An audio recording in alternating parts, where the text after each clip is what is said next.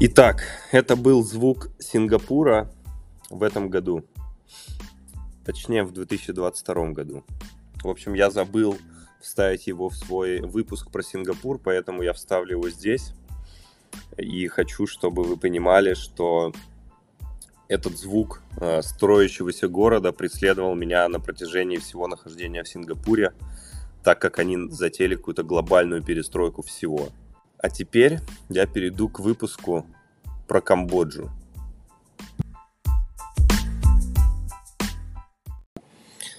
В общем, я пойду немного в хронологическом порядке назад, отмотаю, э, отмотаю свою поездку не вперед от Сингапура, а до Сингапура, так как до Сингапура я посетил тоже достаточно много стран в этом трипе, и Камбоджа была одним из них, причем Камбоджа если честно, когда я туда летел, я ожидал а, чего-то подобного, как в Лаосе, как в Бруней, в принципе, или, ну, и как и в любой другой Азии. Я думал, что это какая-то днищенская страна.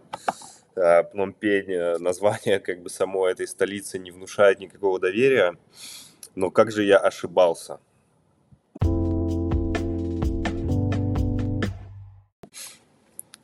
Пномпене живет порядка двух миллионов человек, и на самом деле этот город достаточно здоровый. То есть он кажется гораздо больше, и он офигеть какой современный. А, Пномпень мне, если честно, напомнил Куала-Лумпур по своему развитию. А, ну, по развитию, что я имею в виду? Это первая застройка города, то есть он не... Там, там нет какого-то ярко выраженного даунтауна, а он так плавно размазан по всему городу, по всему центру, точнее. И зданий очень, очень много высоток, а, которые, в принципе, перемешаны с одноэтажными, двухэтажными постройками, но а, вот эти вот высотки, они как бы дают, э, ну, вот этому Помпению, они дают ему такой вид современного азиатского мегаполиса. Причем эти высотки, они не просто там а, какие-то десятиэтажки или двадцатиэтажки панельные, это реально прикольные здания, красивые, обвитые зеленью, а, с бассейнами на крыше, с руфтопами, с руфтоп-барами. Ну, то есть ты, ты, короче, как будто вот с улицы заходишь в это, ну, в это, в это здание, в отель там условный, а, поднимаешься наверх, и у тебя абсолютно другое восприятие города и абсолютно другое восприятие э, страны в целом. То есть э, ты смотришь на вид, э, особенно ночью, э, весь город подсвечен, достаточно красиво. Я бы даже, э, если бы просто был ночью, ну, как бы не знал, где я там проснулся, условно, если бы меня накачали каким-нибудь опиумом в России, привезли куда-то и сказали, где то я, я бы сказал, что это, возможно, Сингапур или это, возможно, типа Малайзия а, ну, настолько, короче, настолько похож, похож э, Пномпень на эти, ну, на столицы этих стран. Так, что у них по валюте? У них э, камбоджийский реал, э, какой-то курс доллару вообще баснословный, типа 4000 реалов за доллар. Ну и цены как бы соответствующие, то есть все в десятках тысяч э, реалов. Э, очень сложно переключаться, как бы, когда ты летаешь из страны в страну в Азии, очень сложно переключаться между валютами, потому что курсы везде абсолютно разные, и где-то ты платишь миллионы, где-то ты платишь типа сотни, а где-то ты платишь там десятки тысяч, и у тебя такой, ну, тебе постоянно как бы нужно привыкать и переводить на баксы, ну, чтобы примерно понимать уровень цен. А, в Камбодже э, на самом деле там буддизм, на самом деле, конечно же, там буддизм. И буддизм там достаточно ярко выражен. А, помимо того, что там есть э, огромный Будда-парк недалеко от Номпеня, где-то минут, наверное, 30 ехать. А, а нет, Будда-парк в Лаосе. Нет, Будда-парка там нет. Ну, наверное, там есть какой-то Будда-парк, но я в нем не был. Но там есть монахи.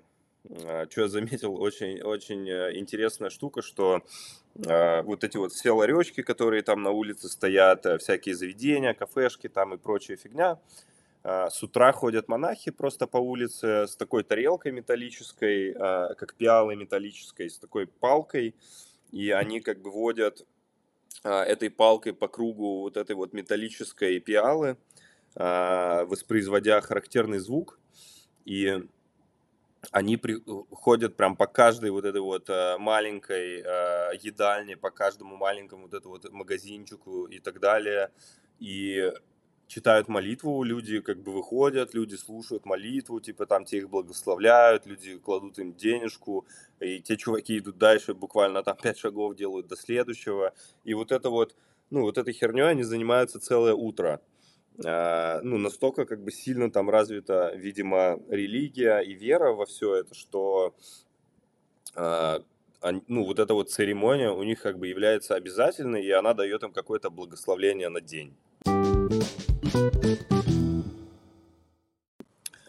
Еще интересный нюанс у них, а, у них улицы размечены по номерам, как на Манхэттене, а, что в принципе было бы удобно, если бы не одно но. И это но достаточно существенное. Проблема в том, что у них улицы по номерам а, раскиданы хаотично. То есть, если ты, допустим, на Манхэттене идешь, у тебя идет там 34 потом 35 36 и так далее, и там до, до 150 там какой-то или до 200 даже какой-то, то здесь ты идешь, у тебя типа стоит 150 улица, за ней идет типа 212, а потом 16, и там пересекает ее какая-нибудь 92, и, короче, ты идешь, у тебя просто полный, э, как бы полная каша в голове, потому что номера улиц, они раскиданы абсолютно нелогично, я не понимаю, как э, они, как они, блядь, до этого дошли, но ориентироваться вот именно по номерам достаточно сложно, потому что типа, то, то есть тебе в любом случае нужно понимать точку на карте, куда ты едешь. Ты не сможешь просто а, так пойти и знаешь, что ты сейчас находишься где-то там на 15 дойти там до 23 а, ну, наверное, ты сможешь, если ты будешь ходить там годами а, и рандомно как-то на нее наткнешься, но как бы ожидаемо ты не сможешь этого сделать. В целом народ там достаточно открытый, и достаточно любезный. Я, короче, один день я выходил из отеля, ну, вышел там покурить и, а, ну, типа, пошел такой средний дождь, но я э, был нацелен просто прогуляться по улице, ну, и как бы дождь, он достаточно теплый, то есть, в принципе, кроме того, что ты подбохнешь, э, никаких э, больше последствий не будет. Я, ну, начал идти как бы от отеля, а, и ну, спустя там метров 50 догоняет меня охранник моего отеля, дает мне зонт, говорит, вот, типа, чувак, держи а, отельный зонт, потом вернешь. Я говорю, блядь, спасибо. Ну, как бы это поменяло дело. А, в общем, он мне дал зонт, я пошел с зонтом. Еще я заметил одну такую интересную вещь, что когда люди, вот, допустим, когда люди где-то разговаривают на незнакомом тебе языке, вот азиаты, а у них язык типа сильно отличается от нашего и по а, ну и по темпу, да, и по, по тембру, и по построению в целом предложений. И, ну, как бы он, он в целом воспринимается как шум. То есть э, ты, даже если как бы кто-то пытается тебя позвать или еще что-то, то ты ну, на это обычно не реагируешь, просто потому что как бы весь шум, э, он примерно одинаковый вот этого языка, и ну, для тебя никакой разницы нет, позвали, позвали тебя или не позвали. В отличие от русского или английского, ну вот этих русско-англо-условных вот э, этих групп, э, когда ты знаешь базовые вещи, базовые звучания там слов, букв, нот и прочей херни, то ты как бы тебе гораздо, про, э, гораздо сложнее от этого отстраниться и гораздо проще типа переключаться на это ну, моментально. Причем, допустим, когда я сижу в аэропорту и читаю, мне э, я стараюсь не садиться с англоговорящими или русскоговорящими, тупо потому что я не смогу как бы читать, сосредоточиться. Я сажусь в толпе китайцев, то, что, то, что они балакают, э, вообще как бы это как белый фон идет.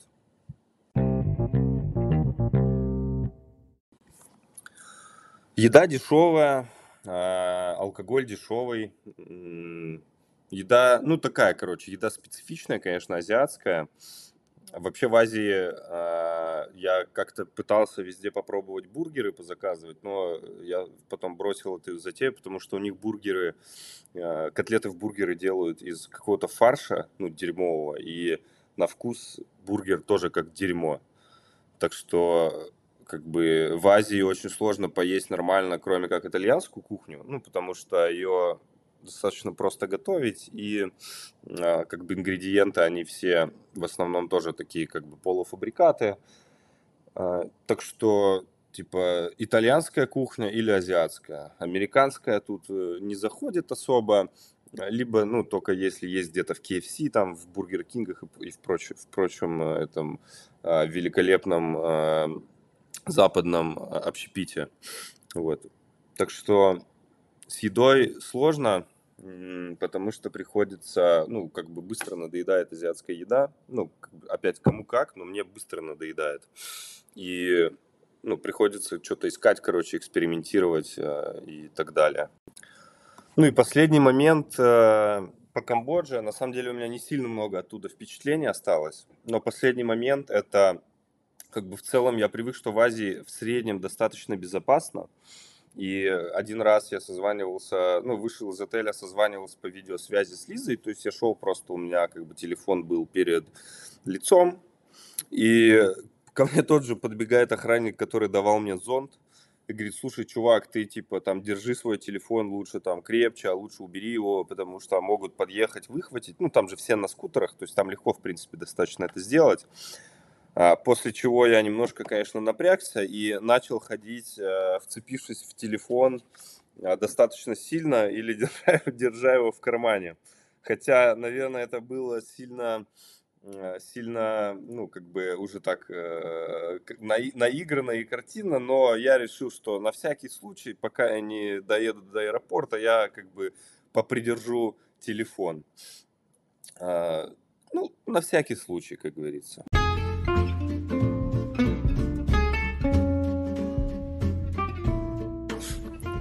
В общем, я могу порекомендовать Камбоджу к посещению, а Пномпень а, и как бы, наверное, окрестности. У меня не было, к сожалению, много времени, чтобы там поездить где-то еще или погулять э, сильно, сильно долго по городу, потому что я все-таки работаю.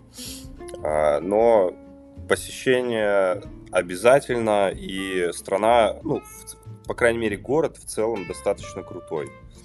А, мне понравился, и мне понравилась архитектура, и мне понравил, понравилось, понравились люди, и понравились вот эти всякие буддийские чуваки, которые там ходили по улице и э, бренькали своими пиалами. Так что очень классно.